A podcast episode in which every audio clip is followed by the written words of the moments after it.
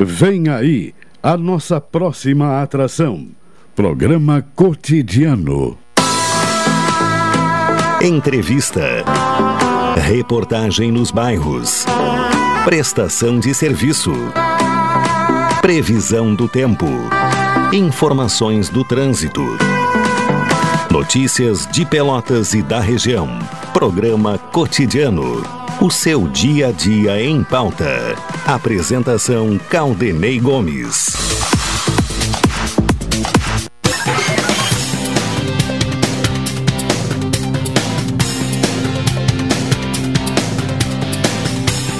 Boa tarde, ouvintes. Está no ar mais uma edição do programa Cotidiano. Começando esta edição de quinta-feira, 17 de março de 2022. Quinta-feira de céu parcialmente nublado em Pelotas e na região, 26 graus e 9 décimos é a temperatura. 73% a umidade relativa do ar, a sensação térmica em 28 graus e 8 décimos.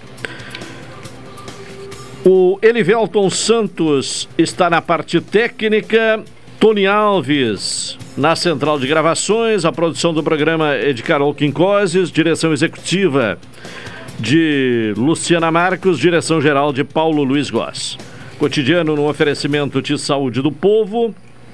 Se você é dos Correios, da CE ou da Associação de Funcionários da CTMR, adquira um plano, plano melhor idade, com 70% off. Atendimento em todas as especialidades médicas, exames, eletro e check-up gratuitos. Pronto atendimento e internação no Hospital da Santa Casa, com tabela de desconto. Ligue agora para a Saúde do Povo, 33 25 0800 ou 33 25 0303. Saúde do Povo, eu tenho e você tem. NET HD TV com Now, ligue 21 23 46 23 ou vá na loja na rua 15 de novembro, 657 e assine já, consulte condições de aquisição. Economia para toda a família no Supermercado Guanabara. Expresso Embaixador, aproximando as pessoas de verdade. Café 35 Off Store na Avenida República do Líbano, 286 em Pelotas. Telefone 3028 3535. Doutora Maria Gorete Zago, médica do trabalho, consultório na Rua Marechal Deodoro, número 800, sala 401. Telefones para contato 32 25 55 54, 30 25 20 50 e 981 14 100.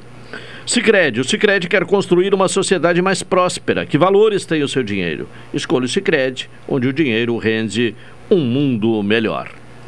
Programa cotidiano, lembrando sempre que o ouvinte pode sugerir pautas, participar aqui do programa com mensagem para o WhatsApp da Pelotense, que é o 984 311 620. Começamos a edição de hoje com a participação uh, do Centro de Pesquisas e Previsões Meteorológicas da Universidade Federal de Pelotas, a participação da meteorologista Vladair Oliveira, que traz a previsão do tempo. Nesta quinta-feira, a maior parte do Rio Grande do Sul terá apenas variação de nebulosidade com ação de uma massa de ar seco. A previsão para Pelotas Zona Sul, nesta quinta-feira, de céu parcialmente nublado, com períodos de nublado, ventos de nordeste fracos a moderados com rajadas ocasionais. A temperatura máxima deve ficar em torno dos 30 graus. Segundo a estação agroclimatológica, a temperatura mínima hoje foi de 16,7 às 5 horas, a umidade máxima de 98% às 2. E foi observada a ocorrência de nevoeiro forte. Para amanhã, sexta-feira, deve começar com céu parcialmente nublado, passando a nublado e com pancadas de chuva e trovoadas, e nevoeiro ao amanhecer. Ventos de noroeste passando a sul, fracos a moderados com rajadas, temperatura mínima 19, máxima 32. No sábado, céu nublado com pancadas isoladas de chuva passando a parcialmente nublado. Ventos de sul, fracos a moderados com rajadas. Temperatura mínima 18 e máxima 22. Este boletim foi elaborado pela meteorologista Vladair Oliveira, do Centro de Pesquisas e Previsões Meteorológicas da Universidade Federal de Pelotas. Tivemos aí então Vladair Oliveira com informações sobre o tempo. A previsão do tempo amanhã vai a 32 graus e depois uh, há uma queda de 10 graus centígrados de sexta para sábado. Né? No sábado a máxima chega a 22 graus. Esta é a, é a, é a previsão, né? Uma elevação. Uh, significativa da temperatura e depois uma queda uh, importante uh, no sábado. Vamos agora à participação de Carol Quincoses, inicialmente com as informações do trânsito nesta quinta-feira. Alô, Carol, boa tarde. Boa tarde. No dia de hoje, houve três ocorrências. A primeira ocorrendo no Barro Duro, na Avenida Amazonas, entre as avenidas Piauí e Torres, onde uma moto acabou atingindo um cavalo. A segunda ocorrência, dessa vez com lesão corporal, foi na rua Padre Anchieta com a Avenida Juscelino Kubitschek. E a terceira foi apenas com danos materiais, novamente na Avenida Juscelino Kubitschek com a Domingos de Almeida. Tá certo. É, esse problema com esse acidente com o cavalo, é, onde? Foi no Barro Duro, na ah, Avenida Amazonas. Certo. É, esse é um problema sério, né? E, e, por vezes se observa, inclusive nas proximidades de avenidas bem movimentadas, cavalos é, soltos, né? E é um risco enorme para o trânsito. Bom, voltamos, uh, Carol, com outras informações, né? Continuamos com a sua participação. Agora, uma menção honrosa que foi distinguida a Prefeitura né, pela Organização Pan-Americana o município recebeu na última quarta-feira uma menção honrosa da Organização Pan-Americana de Saúde, devido à participação no projeto Identificação dos efeitos indiretos da Covid-19 nos serviços de saúde essenciais para gestantes, neonatos, crianças, adolescentes e pessoa idosa no nível subnacional no Brasil e é o modelo de cogestão adotado durante a pandemia do coronavírus na cidade, considerado exitoso e a estrutura da rede de saúde.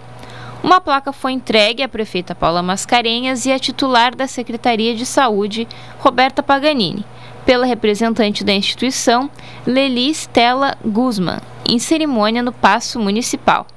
Pelotas foi uma das três cidades brasileiras a participar do projeto entre julho de 2020 e fevereiro de 2022.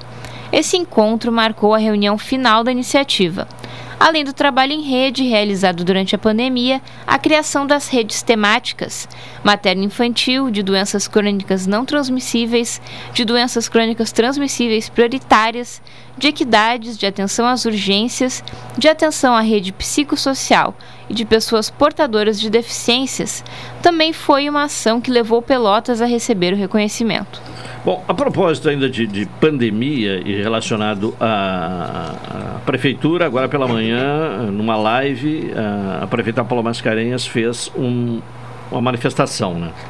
Daqui a pouco vamos até trazer mais informações sobre isso, mas basicamente é, ratifica, né?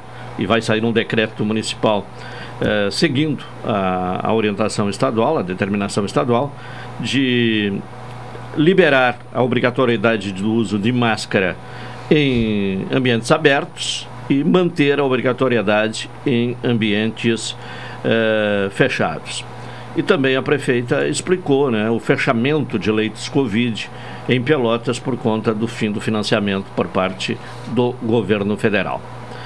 Mas seguindo ainda em relação à prefeitura, Carol, está aberto o período, e esta é uma questão que interessa a muita gente, né?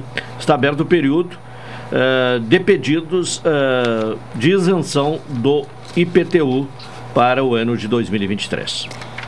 Está aberto até o dia 30 de setembro o período para novas solicitações ou renovação de reduções e isenções do Imposto Predial e Territorial Urbano 2023 tem direito à redução do valor ou isenção total imóveis de interesse público, como de entidades representativas, religiosas em área de preservação e outros casos que podem ser conferidos na Lei número 6178 de 2014. Para fazer a solicitação, é necessário acessar o site da Prefeitura, selecionar a aba no menu Serviços de PTU, fazer o login e selecionar a opção Isenção de PTU. No formulário haverá as opções para que o contribuinte marque a opção adequada e serão solicitados os documentos necessários. Essa informação também pode ser acessada na opção Dúvidas Frequentes barra IPTU barra Documentos necessários para solicitação. Caso o contribuinte não possua o login e senha, deve selecionar a opção Faça seu cadastro. Quem não tiver acesso a equipamento ou internet para fazer a solicitação virtualmente, ou também não souber utilizar os recursos, pode comparecer na Secretaria da Fazenda, na Rua Santos Dumont, número 149, de segunda a sexta-feira, das 8 da manhã às 14 horas. Daqui a pouco a Carol retorna com outras informações. São 12 horas 43 minutos. Agora Juliano Silva destacando as informações policiais. Alô, Juliano, boa tarde. Olá, Caldeni, boa tarde. Boa tarde, ouvintes da Pelotense. Estamos aguardando a finalização da ocorrência policial de um jovem de mais de 20 anos de idade, perdeu a vida em um acidente de trânsito na manhã de hoje no Balneário dos Prazeres. Estava em uma motocicleta de 600 cilindradas, colidiu em um cavalo nós estamos aguardando a finalização da ocorrência aqui para conversar com o delegado Sandro Bandeira, na Delegacia de Polícia de Pronto Atendimento. Mas uma farmácia em Caldenei foi assaltada. Ontem, na Zona Norte de Pelotas, um homem armado chegou no local, rendeu atendente às 4 horas da tarde, levou aproximadamente 400 reais em dinheiro. Fugiu a pé após a ação criminosa e recebi informação agora há pouco que permanece hospitalizado, mas não corre risco de morte. Um homem de 37 anos de idade, na rua Rodrigues Alves, bairro Fragata, na noite de ontem, acabou sendo agredido. Ele brigou com a cunhada, o companheiro dela compareceu na residência dele. Segundo ele, o homem acabou de deixar o presídio regional de Pelotas. Na noite de ontem, utilizando facas, é, golpeou ele no rosto, nos braços, pelo corpo teve a participação de mais quatro pessoas ainda não identificadas. A vítima foi hospitalizada com a ajuda de populares e também dos parentes Caldenei e ouvintes. Tá bem, Juliano Silva com informações policiais. Então, esse acidente referido há pouco pela uh, Carol, né, lá no Barro Duro, né, colisão de uma motocicleta contra um cavalo, acabou. Uh, tendo consequência trágica, né? O falecimento do condutor da moto. São 12h45, vamos ao intervalo, retornaremos em seguida.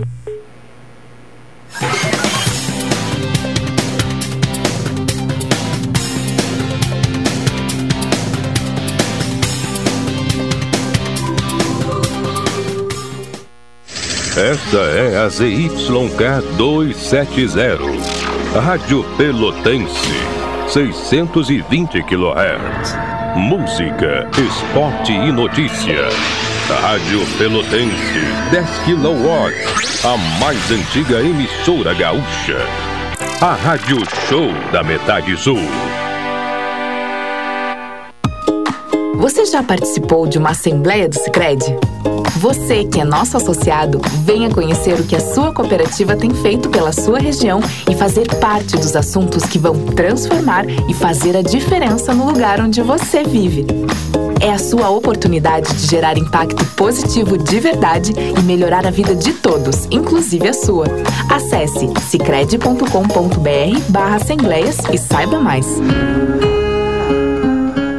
Atenção! Você não pode comer nada, que tudo te faz mal. Chegou nas melhores farmácias da sua cidade. O poderoso Figavit auxilia no combate à má digestão, gordura no fígado, dores de cabeça, ressaca alcoólica. É um ótimo aliado para quem faz manuseios com veneno agrícola e agrotóxicos em geral. Para os momentos inesperados, você não pode deixar de ter em sua casa o magnífico Figavit. Figavit você encontra nas melhores farmácias da sua cidade.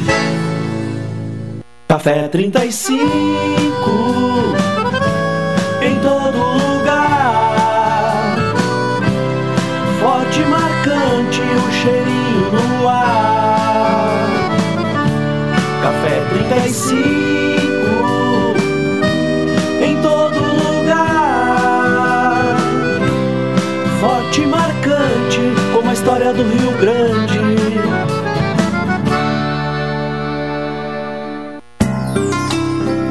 Doutora Maria Goretti, médica do trabalho, realiza exames de admissão, demissão, mudança de função, retorno ao trabalho e laudo PCMSO, Programa de Controle Médico de Saúde Ocupacional.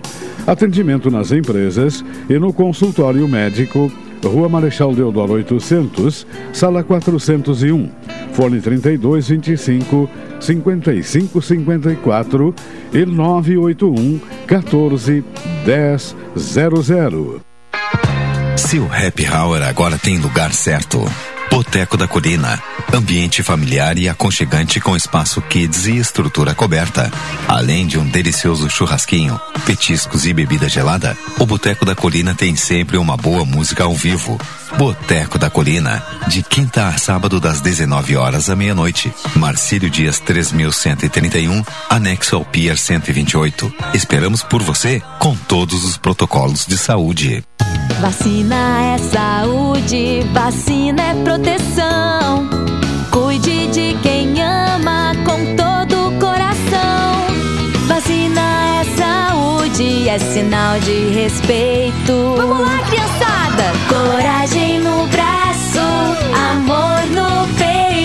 Vacine suas crianças entre 5 e 11 anos. Vacinação infantil Covid. Coragem no braço, amor no peito. Governo do Rio Grande do Sul. Novas façanhas na saúde. Oi, sou Adalim. Estou aproveitando o que a vida tem de melhor, pois adquiri o Plano Saúde do Povo Aposentado. Sabe por quê? São mais de 10 anos de mercado, selo de qualidade ISO 9001, mais de 10 mil profissionais no Rio Grande do Sul, consultas e exames totalmente gratuitos, centros clínicos, pronto atendimentos, laboratórios e hospitais, internação em apartamento privativo no Hospital da Santa Casa de Pelotas com tabelas de descontos, vários tipos de planos a partir de R$ 129,90 sem carência, limite de idade ou exclusões. Preço super reduzido para clientes UFEPEL, IFSUL, Correio, CE. Associação da CTMR, sindicatos, associações e empresas em geral. Ligue já 33 25 0800 ou 33 25 0303. Saúde do povo, sempre inovando para que você se sinta único em nossos planos. Santa Tecla 777. Antigo Super da Lunatel. Saúde do povo, eu tenho e você tem. Acesse agora www.sdpworld.com.br. Programa Cotidiano. O seu dia a dia em pauta. Apresentação Caldenei Gomes.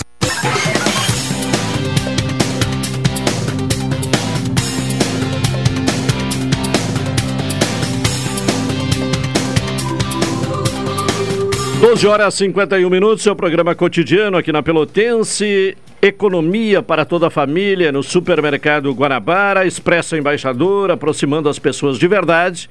E Café 35 Coffee Store na Avenida República do Límano, 286 em Pelotas, telefone 3028 35 35.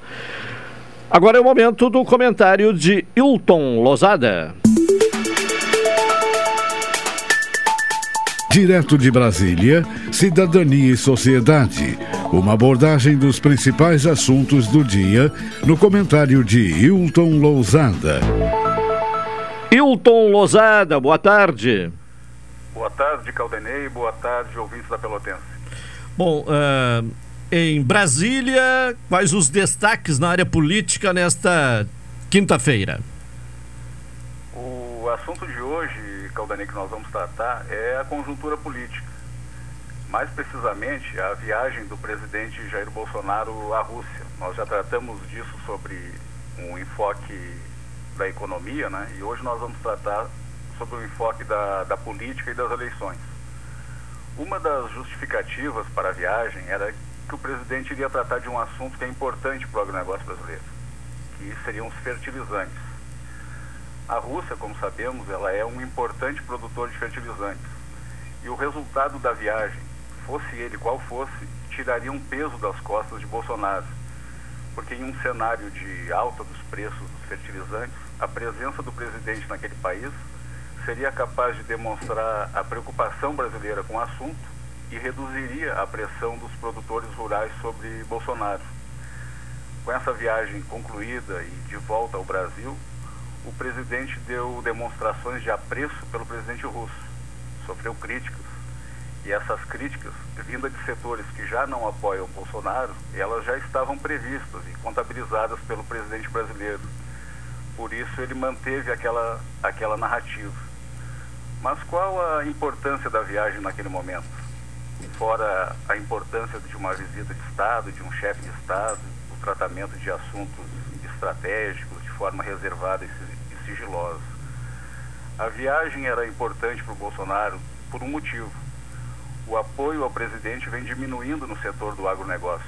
E isso já foi, uh, já chegou aos assessores mais próximos do presidente. As pesquisas de opinião hoje são ferramentas de trabalho diário dos aliados de Bolsonaro, principalmente dos presidentes dos partidos que o apoiam, e já acenderam uma luz amarela na campanha bolsonarista. A ideia, no momento, ela não é vencer a eleição no primeiro turno, mas chegar ao segundo turno de maneira competitiva, com um percentual de votos que estimule aqueles setores que o apoiaram lá em 2018 a repetir o apoio além de tentar conseguir votos entre os eleitores dos demais candidatos que ficarem pelo meio do caminho. Essa perda de apoio também ocorre em outros setores da, do eleitorado e ela também está sendo bastante sentida. Por essa razão, o presidente ele precisará fazer acenos cada vez mais claros a diversos públicos. Uma outra categoria, Caldenei e ouvintes da Pelotense, que tem merecido a atenção tanto do presidente da República quanto dos governadores, é a categoria das forças de segurança. E é inegável, todos sabemos, que o apoio que o presidente tem entre os integrantes das forças de segurança ele é muito, muito expressivo. Mas não um número tão confortável quanto ele tinha na eleição de 2018 também. E por esse motivo é, vem sendo feito um trabalho no sentido de demonstrar que o governo procura resolver ou tenta resolver algumas necessidades das forças de segurança. E buscando especificamente atuar nessa área, o governo criou um programa habitacional destinado aos integrantes da segurança pública. Presidente da República ele sancionou uma medida provisória, a medida 1070 de 2021, que estabeleceu a criação de um programa nacional de apoio à aquisição de habitação chamado Habite Seguro. E esse texto prevê dentre outras coisas, a utilização de recursos do Fundo Nacional de Segurança Pública com o objetivo de financiar a aquisição de imóveis por integrantes da segurança pública.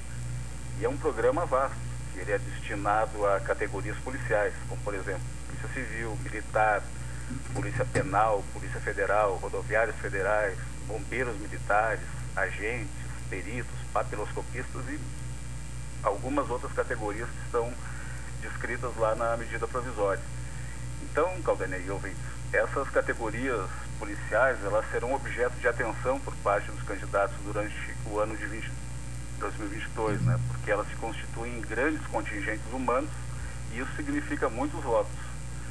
Então essa é a, a estratégia momentânea aqui da, da campanha de, de Bolsonaro, né? Sim. Bom, uh, até para uh, retomar uh, a título de informação, né, o, o, tema do comentário de ontem, né, a Selic acabou ficando mesmo em 11,75% ao ano, né? Exatamente. Existia por parte de uma de um conjunto de economistas a aposta de que ficaria em 1,5% o, o aumento da taxa ontem e acabou ficando em 1%, por uma questão de cautela mas foi 1% que praticamente teve o efeito de 1,5%, porque o Copom ele enviou uma série de recados para o governo e orientações também para o setor produtivo, né? Então isso, esse tom de cautela do, do Copom, ele, ele traz bastante preocupação, Caldenei. Bastante preocupação porque deixou claro agora nesse cenário de autonomia do Banco Central, que o Banco Central não vai hesitar em tomar as medidas que ele considere adequadas, né? ainda tá. que em ano eleitoral. Certo. Tá bem, Hilton Lozada, até amanhã. Até amanhã, Caldenei. Um abraço a você e a todos os ouvintes da Pelotense. Tá certo. Comentário de Hilton Lozada, diretamente de Brasília, falando hoje mais sobre a conjuntura política, especialmente no que se refere a, a, a questões relacionadas ao presidente Jair Bolsonaro. São. Uh, 12 horas e 58 minutos. Hoje, quinta-feira, temos a, a, presença do Dr. Wilson Farias. Não esteve aqui na quinta-feira passada porque participava de um congresso no México E aí, como foi essa viagem ao México, doutor Wilson Farias? Bem, boa em tarde. Em primeiro lugar, eu, um, um boa tarde para a audiência, boa ta- boa tarde para a Caldenem, para a Carol. E desculpa, Caldenem, já vou antecipar para o meu colega e amigo de muito tempo, né?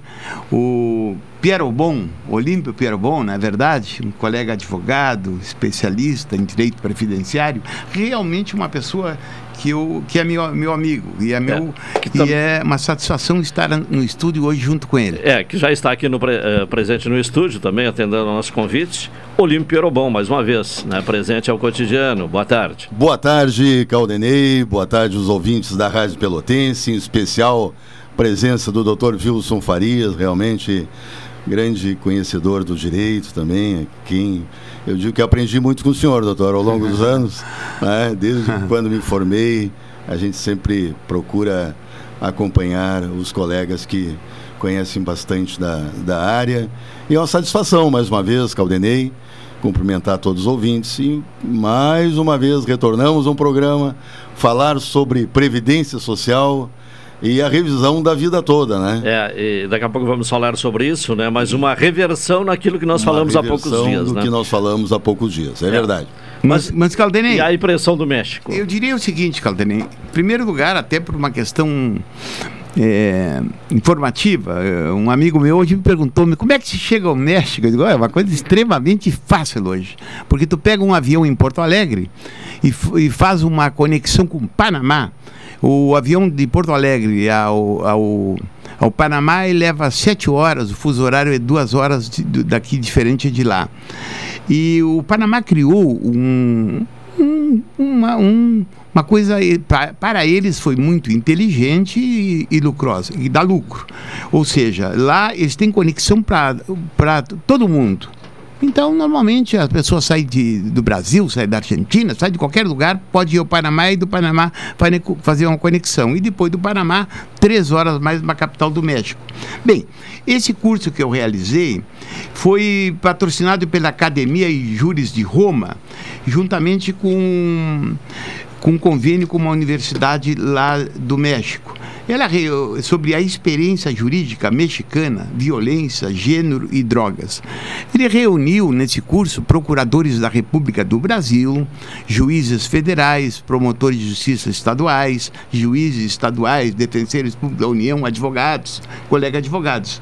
O curso, ele além da parte teórica, né, que teve eh, alguns temas, eu vou elencar alguns, combate ao crime organizado e investigações, legislação e e proteção às vítimas vulneráveis, violência contra a mulher no México, violência e práticas restaurativas no México, sociologia do crime orga- organizado e da violência de gênero, e violência e política de drogas, e ainda teve vi- visitas, né, a, por, eh, por exemplo, a instituições como a Suprema Corte do México, seria o STF do Brasil, né, onde fomos recepcionados por ministro.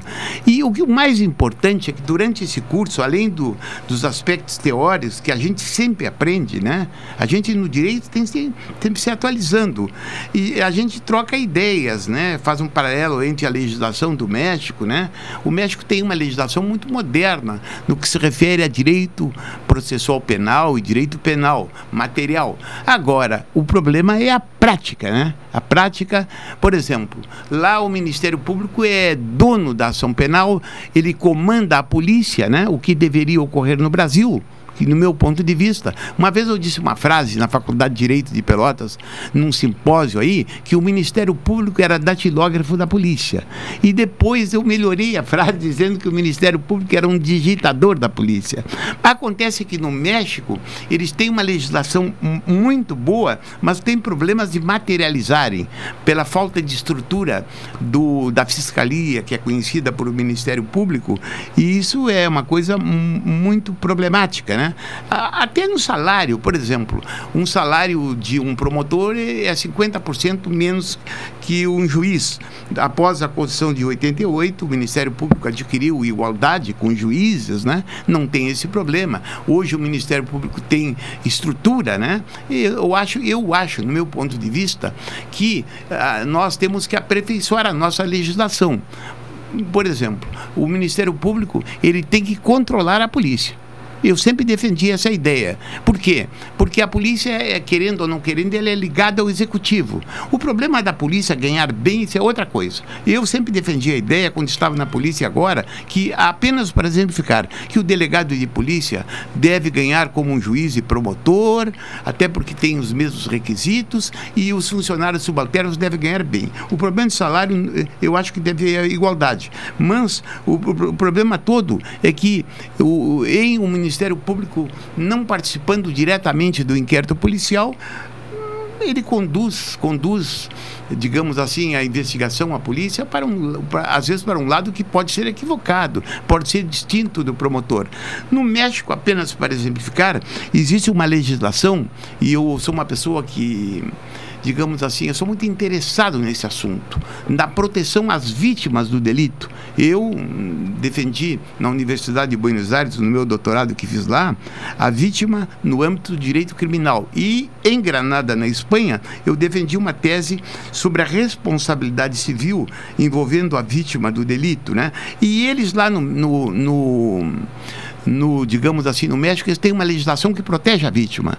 A vítima está sempre, está sempre em juízo, representada por um defensor público, ou se, ou, ou se ela tem condições, ela é representada por um advogado.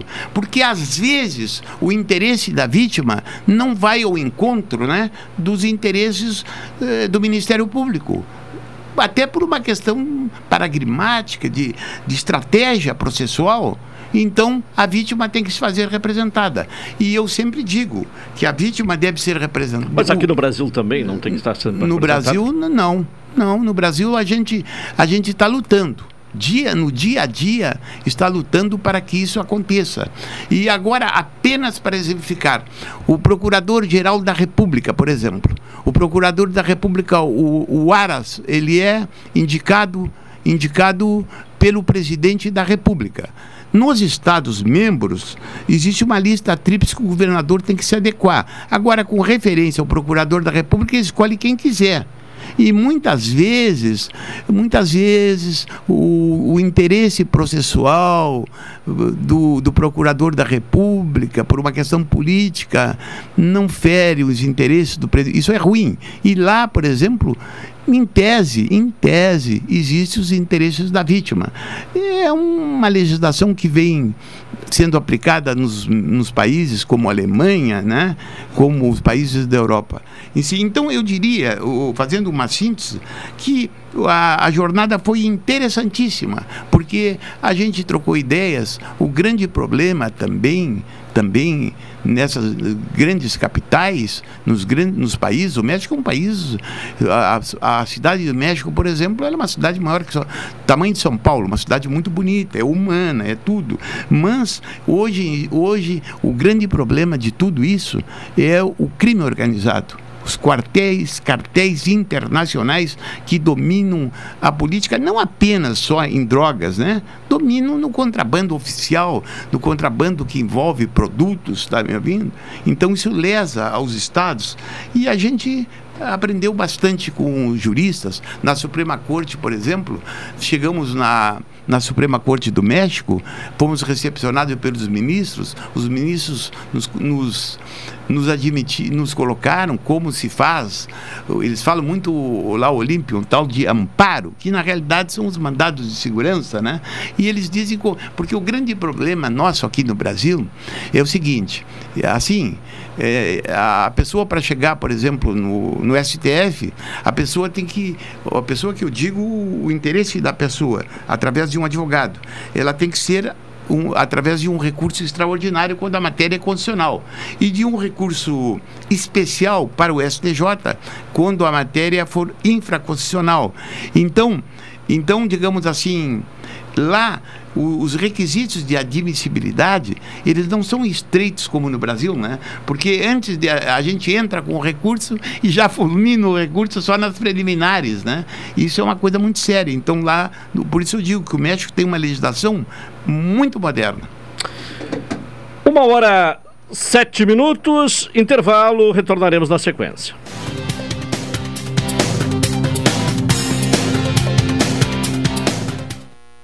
Esta é a ZYK 270, Rádio Pelotense, 620 kHz. Música, esporte e notícia. Rádio Pelotense, 10 kW, a mais antiga emissora gaúcha. A Rádio Show da Metade Sul. Você já participou de uma assembleia do Sicredi? Você que é nosso associado, venha conhecer o que a sua cooperativa tem feito pela sua região e fazer parte dos assuntos que vão transformar e fazer a diferença no lugar onde você vive. É a sua oportunidade de gerar impacto positivo de verdade e melhorar a vida de todos, inclusive a sua. Acesse cicred.com.br barra assembleias e saiba mais. Café 35 em todo lugar. Forte e marcante o cheirinho no ar. Café 35 em todo lugar. Forte e marcante como a história do Rio Grande.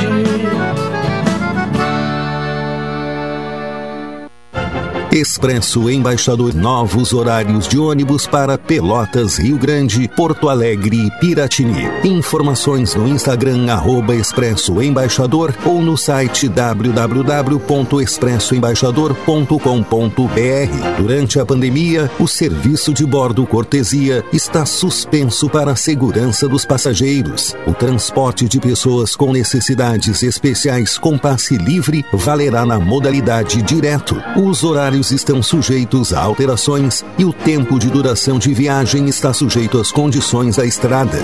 Expresso Embaixador. O futuro é hoje.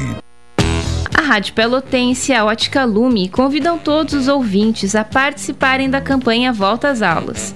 Doe cadernos, mochilas, lápis, canetas, borrachas e folhas de ofício.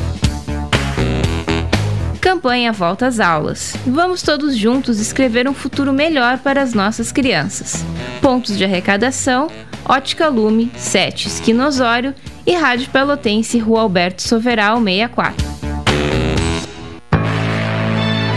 Oi, sou o Adalim. Estou aproveitando o que a vida tem de melhor, pois adquiri o Plano Saúde do Povo Aposentado. Sabe por quê? São mais de 10 anos de mercado, selo de qualidade ISO 9001, mais de 10 mil profissionais no Rio Grande do Sul, consultas e exames totalmente gratuitos, centros clínicos, pronto atendimentos, laboratórios e hospitais, internação em apartamento privativo no Hospital da Santa Casa de Pelotas com tabelas de descontos. Vários tipos de planos a partir de R$ 129,90, sem carência, limite de idade ou exclusões. Preço super reduzido para clientes UFEPEL, IFSUL, Correio, CE.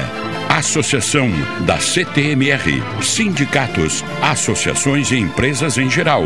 Ligue já 33 25 0800 ou 33 25 0303. Saúde do povo, sempre inovando para que você se sinta único em nossos planos. Santa Tecla 777. Antigo Super da Lunatel. Saúde do povo, eu tenho e você tem. Acesse agora www.sdpworld.com.br.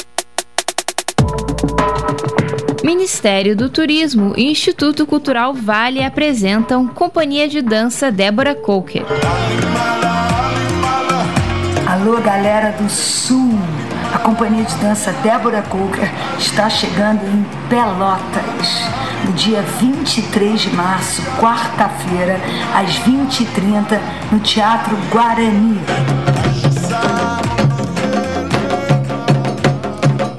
Cura! O espetáculo busca a cura do que não tem cura, uma ponte entre a fé e a ciência, se aproximar da dor do outro e da alegria, trilha sonora original de Carlinhos Brown. Venha dançar com a gente. Ingressos antecipados www.disqueingressos.com.br Informações 991 12 6674. Apoio Rádio Pelotense 620 AM. Todo mundo ouve. Programa Cotidiano. O seu dia a dia em pauta. Apresentação Caldenei Gomes.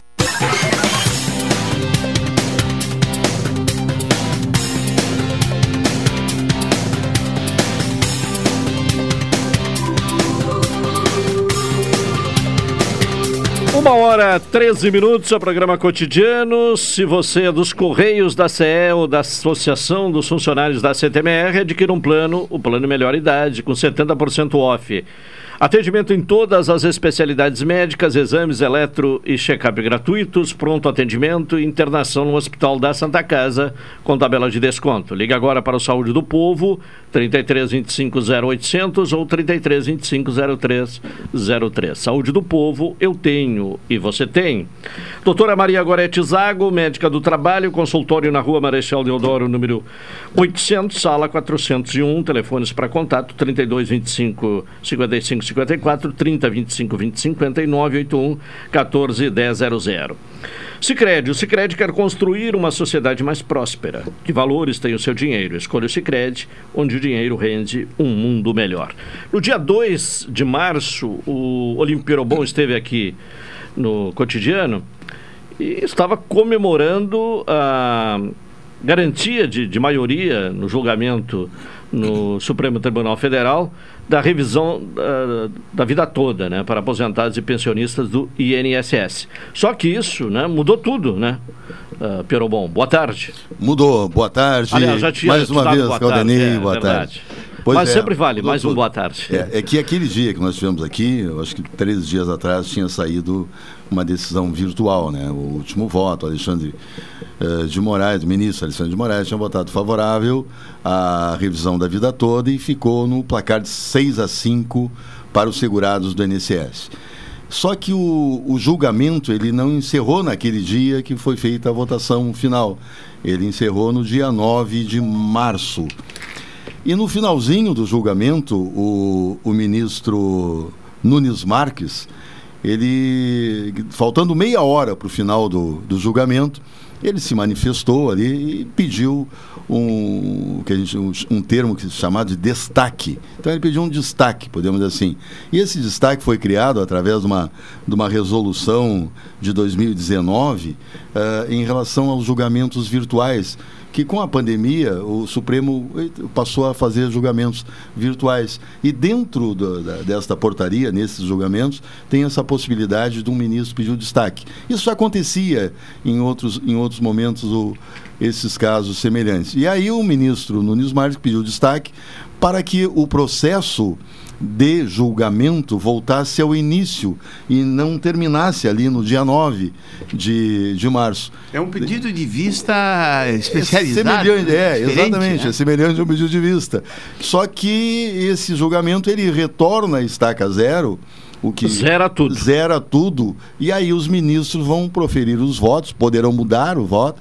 E, e aí entra também o outro ministro que foi indicado também pelo presidente atual, o André que é Mendonça. o André Mendonça e o Nunes Marques. Então, com saindo o, o ministro que se aposentou, que foi o Marco Aurélio, o Ma- não, o Marco Aurélio e também o, o ministro Celso de Mello. Celso de Mello. Aí entrou, entraram os dois ministros substituindo os que se aposentaram. E a tendência E os dois real- haviam votados eh, favoráveis, aos segurados. favoráveis, é, exatamente, favoráveis aos, aos segurados. Se sair, o, começar do zero, ah, a possibilidade de perder, dos segurados perder, é muito grande. Agora, o que vai ser analisado neste caso, com a votação, com o início de votação, o início de abertura dos trabalhos, podemos dizer assim, porque vai ser feita uma análise antes do início da votação pelos ministros do Supremos, do Supremo Tribunal Federal, para ver se vão aceitar ou não o destaque do ministro Nunes Marques. Então, esta é a questão central.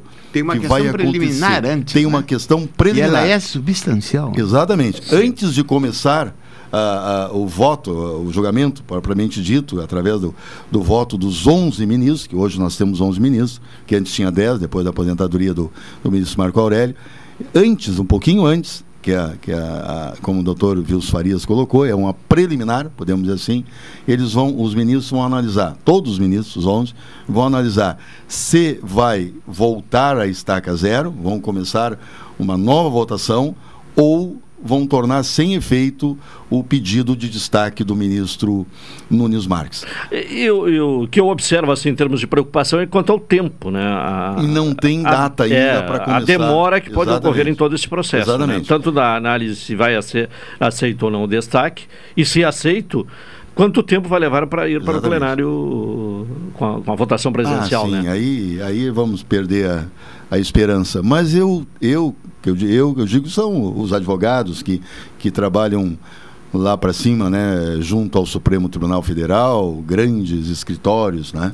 Por exemplo, o Instituto IEPREV, o IBDP, que são institutos que trabalham diretamente com direito previdenciário, pelo que a gente tem acompanhado a, a, algumas notas técnicas e pareceres dos advogados, que a expectativa é muito boa que a gente continue ganhando, né? Uh, esta Como é que revisão. ficam as ações que estão aí na, na justiça? As ações Enquanto ficam isso? esperando, né? Esperando. Eh, elas ficam aguardando a decisão final do, dos ministros do Supremo. Como funciona para o ouvinte entender? Uh, quando chega ao Supremo determinada ação, as outras que não chegaram até lá, é, é só sobe uma, né? A primeira ação que chega, é, eles vão julgar com base na, naquilo que, que, o, que o advogado está pedindo, claro, o segurado. E, e aí tem uma repercussão geral, né? Vai, vai, aquele voto, aquela decisão, vai valer para todos os processos que estão andando, né? Que estão tramitando pelo país. Então julga um e vai e depois essa decisão uh, acaba incidindo sobre todos os processos. Mas não quer dizer com isso que os advogados e que as pessoas que, que têm esse direito de buscar esta revisão não possam entrar na justiça, não possam ingressar com as ações, até porque já, essas ações já estão andando no, no judiciário há muitos anos. Não é de hoje esta matéria da revisão da vida toda. Já vários e vários anos, só no Supremo está parado lá, aguarda, estava né, aguardando o julgamento há muitos anos. Havia muitos anos que, que o Supremo estava. Até porque, para ouvinte entender, aí, podemos assim melhor, no STJ, no, no Superior Tribunal de Justiça, os segurados ganharam por unanimidade. Todos os ministros do STJ julgaram a favor da revisão da vida toda dizendo né, que os segurados que entraram com essas ações têm direito realmente a revisar. Porque isso é uma matéria legal, consta da Lei 8.213. O INSS tem que conceder o melhor benefício. Isso é uma lei de lá de 1999, início de 99, que foi alterada a legislação. Com base nisso, Olímpio, eu te perguntaria, eh, quando eu, eu, eu agora, eu, o meu último livro foi Tópicos da Reforma Previdenciária, é, que, a, que, foi de 2019, né? Isso. né? E da reforma trabalhista foi 2017. Exatamente. E eu dizia que, é, na realidade, essa reforma previdenciária, ela só veio para prejudicar o, o, o, Sem dúvida. Né? Porque, por exemplo, em primeiro lugar, porque a pessoa não mantém durante um, um determinado tempo, é difícil a, a, pessoa manter um emprego, né? Isso é um, é um caso. Então, mas na prática, por exemplo, se uma pessoa recebia quatro salários, ela passou a receber três. Sem dúvida. Né? É verdade. E eu vou mais adiante, doutor. Eu entendo que a partir do, do governo Fernando Henrique que começou complicar e tirar direitos do trabalhador, né? daquelas pessoas que pagam a previdência social eh, como autônomo, individual, seja lá o que for, ou até mesmo como empregado. A partir da, de 16 de dezembro de 98, quando mudou a legislação e entrou em vigor o fator previdenciário, né? Ali já começou o estrago muito grande para as pessoas, porque tirou direitos do trabalhador. E de lá para cá, culminando com a reforma da Previdência, agora da emenda constitucional 103, de novembro de 2019, isso fez com que as pessoas perdessem muitos e muitos direitos, até porque alterou a forma de cálculo e o tempo de trabalho, o tempo de contribuição. Então, por exemplo, veio uma regra de transição e sempre que se fala em regra de transição é para melhorar. Não é? E não para prejudicar. E reforma da mesma forma, podemos dizer assim, é para melhorar. Nunca se faz uma reforma para prejudicar as pessoas. Né? E o governo fez isso. Né? Então, não só esse governo que está no poder hoje, como os outros governos que passaram, nenhum governo fez alguma coisa boa para os segurados da Previdência Social. Um por omissão, uns, alguns por omissão, e outros pelas atitudes que eles, que eles tomaram. E outros por má fé mesmo. E outros por má fé. E o que nós estamos vendo hoje, eu, eu, eu até eu, eu, particularmente entendo que está beirando a má fé o que o ministro Nunes Marques fez, pedindo esse destaque. É extremamente lamentável o que está acontecendo no nosso país, que o ministro pede um destaque para apenas para preservar o interesse do governo federal. Apenas para isso. E nenhum momento ele pensa em justiça social, que é o mais importante no país, nós podemos assim, é a palavra mais importante de todas, né? É a justiça social. É o que o senhor falou lá no México, foi lá na, participar desse evento justamente para isso, para trabalhar em cima da justiça social.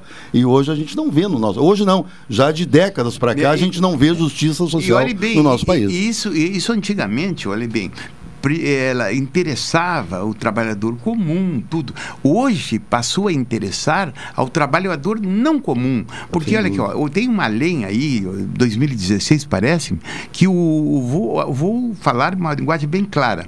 O menino que está entrando na magistratura, está entrando no Ministério Público, a, a partir de, dessa lei, ele vai receber, olhe bem, somente no máximo no final da carreira dele, eh, o seis salários? O teto, o teto, teto, da Previdência. O teto da é, Previdência. Do né? regime geral. O teto da Previdência. É, então, 7.058. Então, existe uma preocupação do Ministério Público e, do, e, e, do, e, da magistratura como instituição, porque eh, antiga, eh, antigamente, até falando do meu caso, eu sou promotor de justiça, me aposentei e fiquei com as garantias normais de, uhum. de qualquer promotor de justiça que está. Mas agora o menino que, que entra agora, isso inquieta a instituição, porque o grande problema, ah, é, eles vão, eles ganham bem e vão para, para as aposentadorias, os fundos complementares, mas acontece que os fundos complementares são muito problemáticos. Apenas exemplificando, no Chile, por exemplo, quantos quebraram? Não é verdade?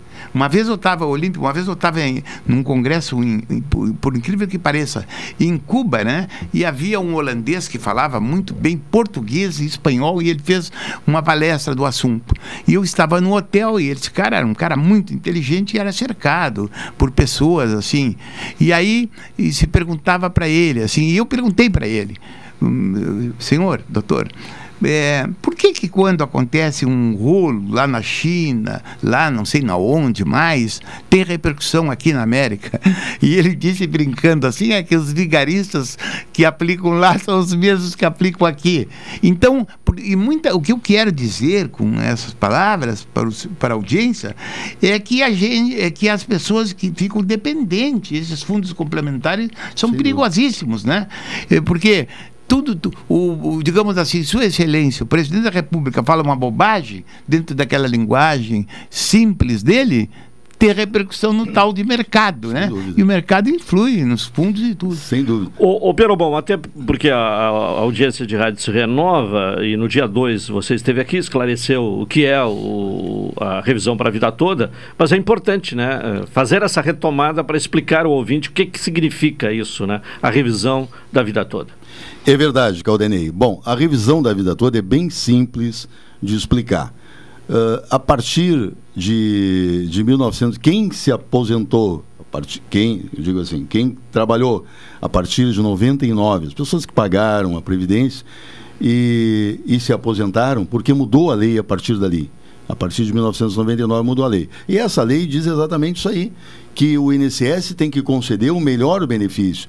O INSS tem que analisar para ver, na hora que analisa o pedido de aposentadoria, o INSS tem que ver o que é melhor para o segurado. E o INSS não vinha fazendo isso ao longo dos anos. E a revisão da vida toda veio trazer uma reforma na forma em que a pessoa se aposentou, um novo cálculo Quando a pessoa se aposenta, a partir de, 19, a partir de 99, quando, quando ocorreram essas aposentadorias, o cálculo do valor do benefício era com base de julho de 1994. Então pegava 80% do da, das contribuições, pode ser salário ou pagamento com carnê, e fazia o cálculo a partir daí que era o fator previdenciário, que, que se chamava. Depois de 2019 mudou, não tem mais fator previdenciário. E pegava todos esses, todo este período, de julho de 94, pegava todo o período contributivo e tirava 80% melhores salários desse período. Descartava 20% piores salários, piores recolhimentos. De julho de 94 para cá. O que, que diz a reforma da vida toda? que é possível, se a pessoa entender, assim entender, se quiser entrar com essa revisão, vai ser feito um cálculo desde quando a pessoa passou a contribuir para o INSS. Por então, isso é que se fala na vida toda. Por isso é que se fala na vida toda. Então, e pessoa, todos têm direito? É, é não, é. não tem. E aí tem um prazo, como no direito tudo, tudo é através de prazo, né? Tem 10 anos para trás para fazer esta revisão. Então, quem se aposentou de 2012 para frente, é possível revisar. Quem se aposentou anterior a 2012, antes de 2012, não é possível revisar. É de com 2012 detalhe, a hoje é, ou, ou, até não, a reforma Pois é, é, com um detalhe. Eu, eu, eu até explico assim, sugiro para as pessoas começar a trabalhar de 2022 para trás, 10 anos. Só que ali em 2019 mudou a forma de cálculo. Então, quem se aposentou depois de, de, de novembro de 2019 não pode fazer a revisão, porque aí mudou a forma de cálculo. Não é mais através do fator previdenciário, é um cálculo com 60% das contribuições. Então, é de 2019, 2012 até novembro de 2019. Aí, quem se aposentou, por exemplo, antes de 2012, existe a possibilidade? Depende de cada caso. Por exemplo, se a pessoa se aposentou lá em 2008, 2009, 2010 e fez uma revisão da sua aposentadoria posteriormente, aí é possível revisar porque o, cal, o, o prazo começa lá na revisão que ela fez. Então é possível revisar, porque vai dar menos de 10 anos da revisão da alteração de salário. Então por isso que a gente aconselha as pessoas a procurarem os seus advogados, é, advogados e, de confiança. E, e, o, e o... Para que seja analisado nesse sentido, essa possibilidade. Até se é, é, é, também vantajoso ou não, né? É, primeiro é feito é, um cálculo. É. Os advogados vão fazer um cálculo matemático para ver se vai aumentar ou não o valor do benefício. Porque senão usando, não tem sentido. Né? Exatamente. É. Usando todo o período contributivo, ver se existe essa possibilidade de aumentar o valor do benefício. Se vai aumentar o valor, aí os advogados vão entrar com uma ação judicial. Agora, se não aumentar, não vai entrar. E, e, e, as, e as pessoas devem atentar para uma coisa que, um fenômeno no Instituto no Direito que é extremamente importante, que é o problema da prescrição. Exatamente. Às vezes a pessoa tem um direito em tese, mas não, não pode exercê-lo. Não pode exercê-lo. É e antes. E, eu até vou me subsidiar desse tipo, porque o, o, o Olímpio trabalha no dia a dia mesmo nisso aí. O, com referência ao problema da desaposentação, tem alguma novidade? Tem. Falamos isso depois do intervalo. Já estamos com o intervalo uh, a cumprir, né? São uh, eh, 13 horas 31 minutos. Vamos ao intervalo. Na sequência, retornaremos.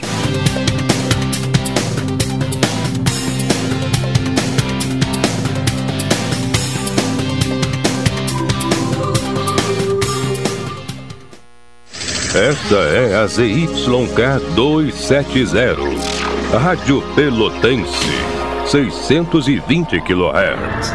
Música, esporte e notícia.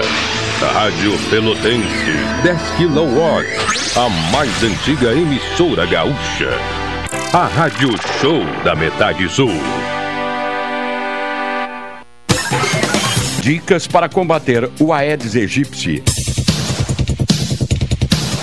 O lixo de casa pode acumular água e favorecer o crescimento do Aedes aegypti. Por isso é importante fechar bem os sacos plásticos e colocar o lixo na rua apenas nos dias de coleta pelo caminhão do lixo.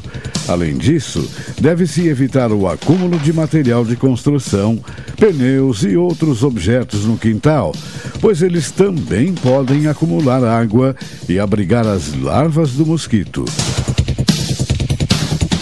Rádio Pelotense 620 AM. Todo mundo ouve no combate ao Aedes aegypti. Oi, sou o Adalim. Estou aproveitando o que a vida tem de melhor, pois adquiri o Plano Saúde do Povo Aposentado. Sabe por quê? São mais de 10 anos de mercado, selo de qualidade ISO 9001, mais de 10 mil profissionais no Rio Grande do Sul, consultas e exames totalmente gratuitos, centros clínicos, pronto atendimentos, laboratórios e hospitais, internação em apartamento privativo no Hospital da Santa Casa de Pelotas com tabelas de descontos, vários tipos de planos a partir de R$ 129,90 sem carência, limite de idade ou exclusões. Preço super reduzido para clientes UFEPEL, IFSUL, Correio, CE. Associação da CTMR, sindicatos, associações e empresas em geral.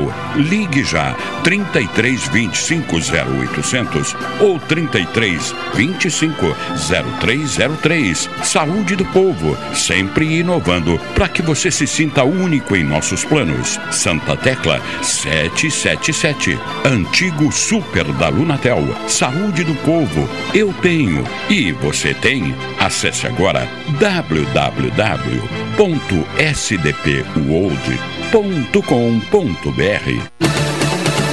Chegar a um destino mais seguro depende de todos nós. Por isso, a Expresso Embaixador tem um recado. Faça a sua parte e vacine-se assim que estiver disponível para você. Em breve, poderemos viajar com ainda mais tranquilidade. Enquanto isso, continue se cuidando, usando máscara e álcool em gel. E se precisar pegar a estrada, estamos preparados para levar você com segurança. Expresso Embaixador, aproximando as pessoas de verdade. Vacina é saúde, vacina é proteção. Cuide de quem ama com todo o coração. Vacina é saúde, é sinal de respeito. Vamos lá, criançada! Coragem no braço, amor no peito. Vacine suas crianças entre 5 e 11 anos. Vacinação infantil Covid. Coragem no braço, amor no peito. Governo do Rio Grande do Sul. Novas façanhas na saúde. Café 35 em todo lugar. Forte marcante o cheirinho no ar. Café 35 em todo lugar. Forte marcante como a história do Rio Grande.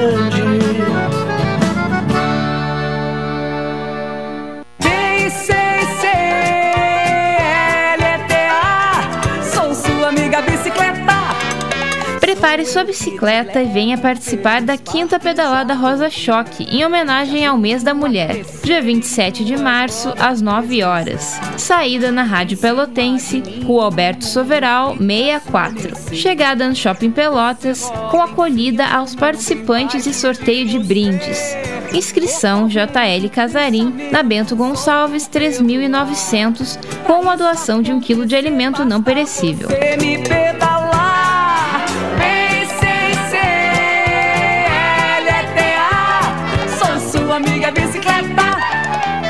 Quinta pedalada Rosa Choque. Apoio Novara Laboratório, confiança nos resultados. Rude Bono, Hortifruti Grangeiros e Embalagens. Pelos parques a cor, Patrocínio Shopping Pelotas. Como é bom encontrar você. as rodas deslizar. Realização Pedal Domingueira e Rádio Pelotense 620 AM. Todo mundo ouve.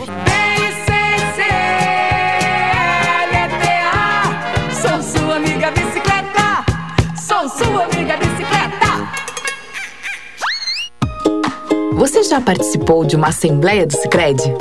Você que é nosso associado, venha conhecer o que a sua cooperativa tem feito pela sua região e fazer parte dos assuntos que vão transformar e fazer a diferença no lugar onde você vive. É a sua oportunidade de gerar impacto positivo de verdade e melhorar a vida de todos, inclusive a sua. Acesse cicred.com.br barra assembleias e saiba mais. Simetria, padrão, criatividade são conceitos muito utilizados na arte e também na matemática. Por isso, o tema da 17ª OBMEP, Olimpíada Brasileira de Matemática das Escolas Públicas e Privadas, é a Semana de Arte Moderna de 1922. As provas da primeira fase da OBMEP serão dia 7 de junho e as escolas têm até 17 de março para inscrever seus estudantes. Saiba mais em obmep.org.br. Ministério da Educação, Governo Federal, Pátria Amada Brasil. Programa Cotidiano. O seu dia a dia em pauta. Apresentação Caldenei Gomes.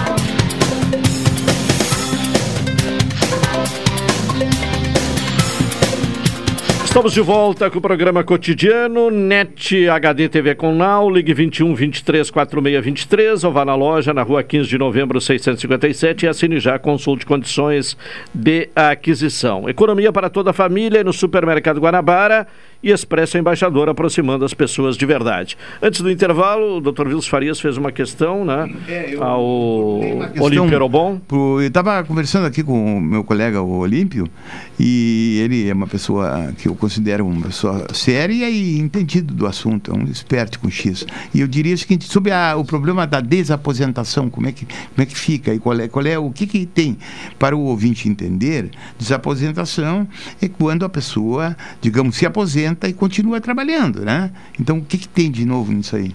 Pois é. O Senado julgou, algum tempo atrás, o ano retrasado, que as, o- as pessoas que, como o doutor Vilso Farias colocou, que se aposentaram e continuaram trabalhando, o entendimento dos advogados é que deveria ter- ser feito um novo cálculo e a pessoa se aposentaria, aposentaria novamente. Seria mais ou menos isso para o ouvinte entender.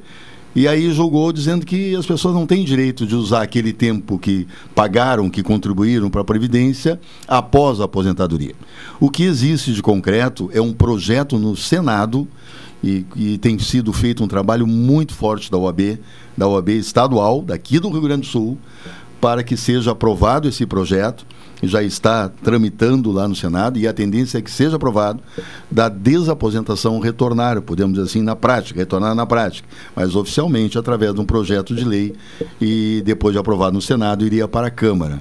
Então a expectativa é muito boa em que, que a desaposentação volte a- ao debate político, podemos dizer assim, Antes foi na, na- na- na justiça. foi na justiça. É. E mais uma vez, nós, eu digo nós porque foram os advogados, segurados da Previdência, nós ganhamos no STJ. Mais uma vez, o STJ enten- tem entendido a favor dos segurados, que realmente a desaposentação tinha, não, não tem previsão legal, mas ela tem um- uma previsão, pelo menos moral e de, de justiça, porque as pessoas pagam e continuam pagando, quem continua trabalhando mesmo depois de aposentado, continua pagando para a Previdência e esse dinheiro não retorna de nenhuma forma para o trabalhador, para o aposentado. Vai lá para o cofre do governo e, e da Previdência, no caso, né? Até porque quem administra a Previdência é o governo federal. E acaba não servindo para nada. Então a expectativa é muito boa que o Senado vote favorável através desse projeto de lei que está tramitando lá na, na casa, como se diz, né, lá no Senado, para que vire lei e as pessoas possam requerer depois a, a, a desaposentação, que seria transformar a aposentadoria numa nova aposentadoria, usando aqueles períodos que a pessoa contribuiu depois de aposentado. Com um novo cálculo. Com um novo cálculo. Sim. Bom, o Dr. Vils Farias retornou do México, mas já está de malas prontas, né? Com as malas prontas para ir para Fortaleza, é isso? Dias. eh, em mais um congresso, né? Eh, Agora é Congresso Nacional do Ministério Público em Fortaleza, dias eh, 23 e 26 de março. É, Na realidade, o, o Caldenim e o Olímpio e a Carolzinha, é, essa pandemia ela assustou tudo, né? Esse encontro do México já estava programado há dois anos e meio e era suspende para hoje, para amanhã. E o Congresso do Ministério Público faz, o Ministério Público faz um congresso, Caldenim, em dois em dois anos que a, a CONAMP, a Confederação Nacional do Ministério Público, realiza em estados. E ela reúne promotores, procuradores da República e juristas de todo o país e tudo. E ela, ela proporciona que aqueles que participam do Congresso, até têm alguns privilégios, que façam teses. Eu, nos últimos 10 anos, tá? eu não estou me exibindo, estou apenas constatando. Nos últimos 10 encontros, 10, faz 20 anos isso, eu apresento sempre algumas teses em todos os congressos. Nesse congresso, eu vou apresentar duas teses. Uma de que o Ministério Público deve ser protagonista é, no combate ao racismo institucional e estrutural. Mandei para lá, já foi, a gente manda um resumo, esse resumo foi aprovado e agora eu vou defender em plenário lá para ver se essa chaga do racismo, que não é um problema de negro, não é um problema de negro, é um problema de exercício da cidadania. Eu sempre eu coloco que o 13 de maio de 1888 foi o maior movimento cívico que esse país já teve. Intelectuais branco, vou sublinhar branco como é, até não me ocorre o nome agora, como daqui um pouquinho eu me lembro, um, tudo. e intelectuais negros como Luiz Gama, né, sensibilizaram a, a, a coroa, a coro, no caso, lá, a Princesa Isabel, tudo, o povo foi para rua, para, para as ruas, no, principalmente em Salvador, Rio de Janeiro e São Paulo, e o que, que aconteceu? Aconteceu, houve a libertação formal do negro, mas no, no after day, no dia, no dia após, o que, que aconteceu? Continuaram os mesmos problemas e que persistem até hoje. Se naquela época tivesse sido realizada uma reforma agrária, nós não teríamos a desigualdade que existe ah, no Brasil hoje. Bem, e eu quero que o Ministério Público seja protagonista disso aí, porque o racismo acontece no futebol, acontece em todas as áreas em tudo que é lugar do Brasil. Um negro, um negro não pode se dar ao luxo de andar de carro à noite em cidades grandes, porque ele é confundido, ele é confundido e já atiram. Quer dizer, isso aí é racismo estrutural mesmo, não é verdade? Agora, outra outra tese que eu vou defender lá é que a vítima, a vítima do delito continua sendo olvidada, esquecida pelas instituições, principalmente pelo Ministério Público. E eu vou defender um trabalho em cima disso. Eu sempre, apenas para resumir, até porque o assunto vai se desdobrar lá em Fortaleza.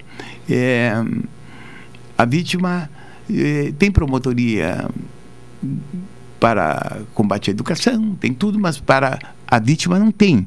E, e, eu fui, fui delegado de polícia, eu tenho experiência nesse assunto, eu fui promotor de justiça. Se tu consegue ouvires a vítima, a vítima te dá subsídios para tu esclarecer muita coisa, e principalmente os direitos da vítima. Ah, exemplificando, alguém é assaltado, assaltado em algum lugar, perde os documentos e depois o que, que acontece? Acontece que a pessoa passa, passa a, a, pessoa, é, a, a, literatura fala em vítima primária quando a pessoa sofre o roubo. E depois a, a, digamos assim, secundária, no caso, a vitimização secundária, quando a pessoa, as sequelas do roubo, vai procurar documentos e aí tudo. Então, o Estado é, tem países, vou dar um exemplo, exemplo bom para nós. No México, a vítima tem representação processual em juízo. E há inúmeras fiscalias lá no México onde a, a vítima, a vítima existe é, serviço social para, para a, apanhar a vítima, ver o que, que, a, que a vítima precisa, né? E isso é uma coisa que eu vou tratar no Congresso. Então, razão pela qual, Carol, não precisa me telefonar que na próxima quinta não estarei aqui. Não estará aqui. haverá um, vazio na pauta também, mais serviço, né? O, o Perobon, ontem foi destaque nacional a questão das perícias, né? 800 mil perícias, 800 mil pedidos de perícia de, de auxílio-doença, né? Para, e, e, que só são concedidos mediante a perícia, uh, estão uh, à espera, né? De, de, da realização deste ato pericial para ver se o segurado tem direito ou não. Cada vez aumenta mais esse, esse número de, de, de processos, né? Cada vez aumenta mais, Caldenei. Melhorou um pouco, pelo menos aqui em Pelotas. Em São Paulo, é aquela região ali de São Paulo, onde tem muita gente, né? Uh, tem casos que chega mais de ano, demora mais de um ano para as pessoas fazerem a perícia. Mas aqui em Pelotas melhorou bastante agora. Até aqui em Pelotas, porque a gente está aqui na região, né? É, por volta e, de uma semana, mais ou menos, tão, as perícias estão sendo realizadas. E isso aí, na prática, tem um ali bem. Porque a, a primeira coisa que uma pessoa procura um advogado o advogado, por uma questão até, sei lá, de estratégia, ele vai no INSS resolver a situação. Mas muitas vezes não se resolve. Tem gente, tem muita gente dizendo que é uma política nacional para indeferir tudo. E o que, que acontece? A pessoa vai a juízo através de, uma, de um pedido cautelar, que, se, que todo mundo conhece por liminar, é, antecipação de tutela, buscar o direito, não é verdade? Não sei se, eu, se tu concordas comigo. Concordo plenamente, doutor. Exatamente isso aí. O problema é, é, é exatamente uma liminar de antecipação de tutela.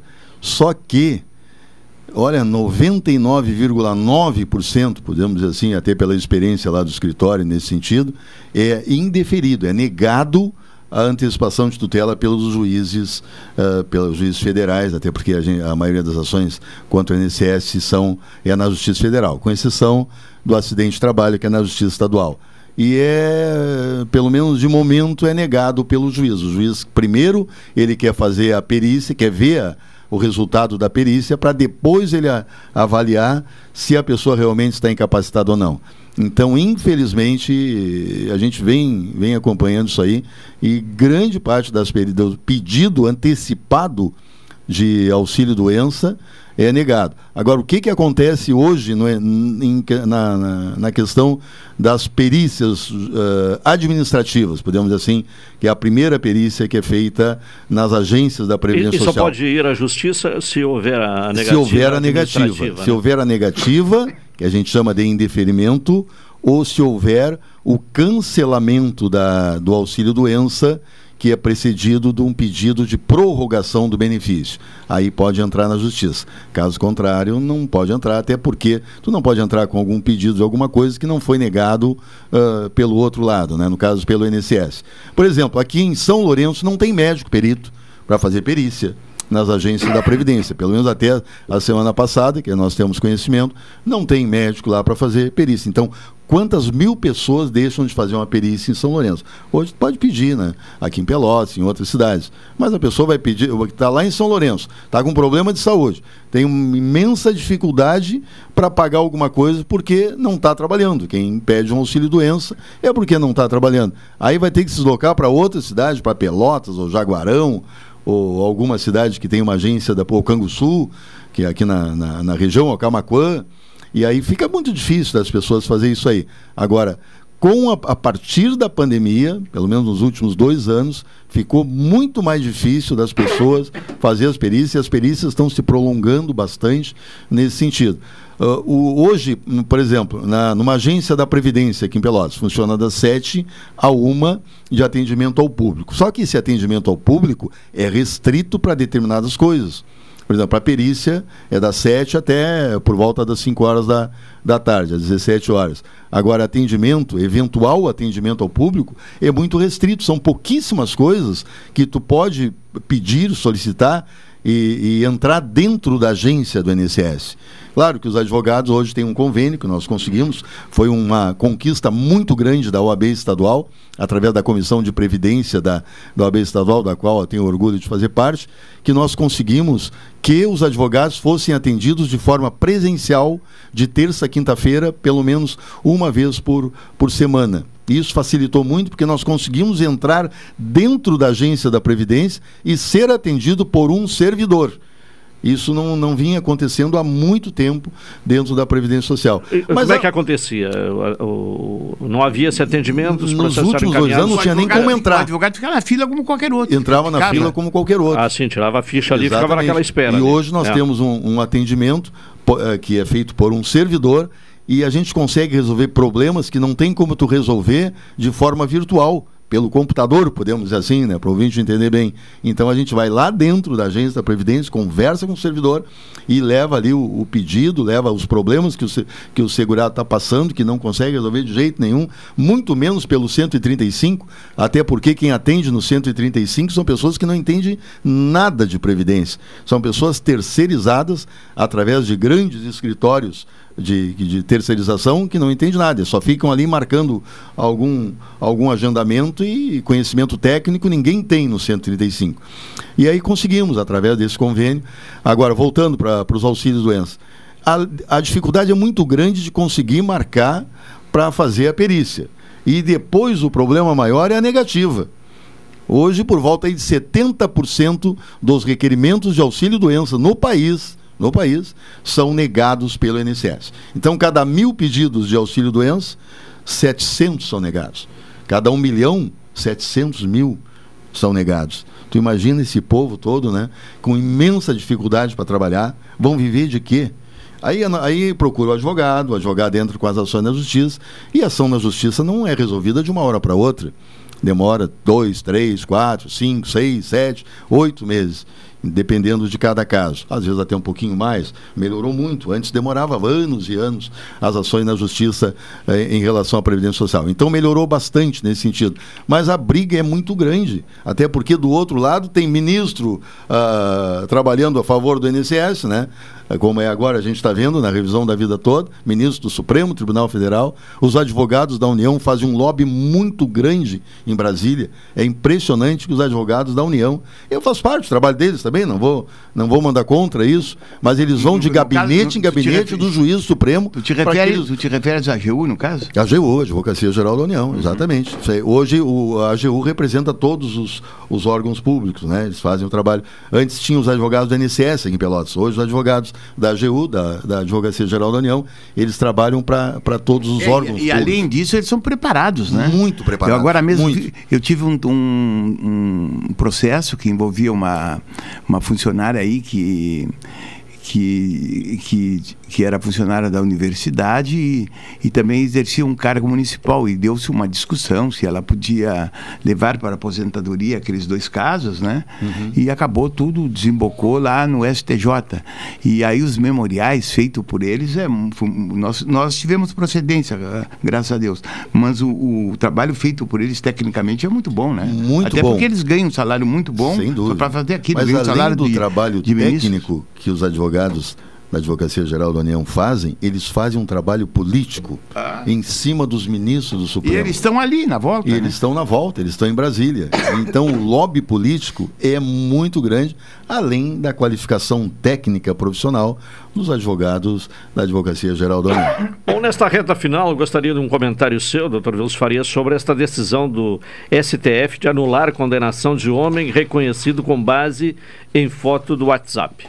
É, esse problema é o seguinte, olha aqui, bem, é o problema da, da, das, dos reconhecimentos em delegacias, né? Reconhecimentos é, por fotografias e tudo, e agora houve uma decisão, né? Que felizmente é, felizmente resolveu a questão, né? Qual é o item aí que tá... É, é o, número aqui do, do, do, é. do item é o 5. 5. 5, né? 5. Até trouxe uma anotação é, aqui para para ser mais didático em Está relação, aí, em relação ao ouvinte, tá? É, o STF anulou uma condenação de homem reconhecido com base em foto, isso aí. Bem, a segunda turma do Supremo Tribunal Federal decidiu que é ilegal a condenação de um homem pelo crime de roubo tendo como prova apenas o reconhecimento fotográfico realizado inicialmente por meio de aplicativos. A questão estava sendo analisada e houve um recurso pela Defensoria Pública da União. Isso aí é interessante, essa decisão, o Caldenem, assim, resumindo, porque muitas vezes o reconhecimento ele tem que, no meu ponto de vista, para levar a uma condenação, tem que ser o reconhecimento presencial certo? O reconhecimento feito dessas formas, através de fotografias, etc., ele leva a interpretações duvidosas, né? E agora houve uma, um, houve uma condenação do STF que pode fazer jurisprudência. Tá bem, estamos na reta final. Ô, ô Carol, eu quero é, te trazer aqui, mais uma vez, a, a participação no programa, com uma informação que, que interessa bastante gente, que é em relação a, a matrículas né, para o EJA, o ensino de jovens e, e adultos na rede municipal. Estão abertas as matrículas para ingresso na educação de jovens e adultos na rede municipal de ensino. Conforme a orientação da Secretaria de Educação e Desporto, as inscrições devem ser realizadas diretamente nas escolas que oferecem a modalidade, até o dia 31. Para se matricular na modalidade EJA Fundamental, o estudante precisa ter pelo menos 15 anos completos. Para o EJA médio, oferecido somente no Colégio Pelotense, a idade mínima exigida é 18 anos. Para mais informações sobre as escolas que oferecem o EJA, é possível consultar no site do município. Bom, também falamos aqui sobre o novo lote do PIS-PASEP, que é liberado nesta quinta-feira a 1,9 milhão de trabalhadores, Carol. Vamos aí a essa informação. O novo lote do abono salarial PIS-PASEP será liberado hoje a quase 2 milhões de, 2 milhões de trabalhadores. Pela Caixa serão beneficiados 1.737.968 inscritos no PIS nascidos em agosto, num total de 1 bilhão e meio de reais. Já pelo Banco do Brasil, serão 224.625 abonos do PASEP, com final de inscrição 7, num total de 246 milhões de reais. Os novos aprovados vão receber nos dias 29 e 31 de março. Os outros fazem parte de calendário de acordo com a data de nascimento e com o número de inscrição, que vai até o dia 31 de março. Para ter direito ao benefício, é preciso estar inscrito no PIS/PASEP há pelo menos 5 anos, ter trabalhado formalmente com carteira assinada no mínimo por 30 dias em 2021 e recebido no máximo até dois salários mínimos, ou seja, R$ 2.424. Valeu, Carol, pelas O- informações. O meu caro Caldenei, até aproveitaria um segundo para dizer, assim, parafraseando o grande jornalista que o Mendes Ribeiro, que ele dizia que foi um privilégio estar com vocês, eu, e principalmente com o Olímpio aí, que fazia tempo que não falava com um colega, dizer o seguinte, o- a Carol falou ali no- no- na morte do cavalo e o Juliano... Ah, isso tá? é. Isso aí... Eu A quero morte di- do eh, motociclista que colidiu contra o cavalo. Com eu quero dizer o seguinte, que o poder público tem o dever de fazer essa fiscalização. Apenas, por exemplo, ficar naquela rua, avenida ali, do que vai para o Laranjal, a Ferla Viena e o prolongamento da outra, a- Augusto, né?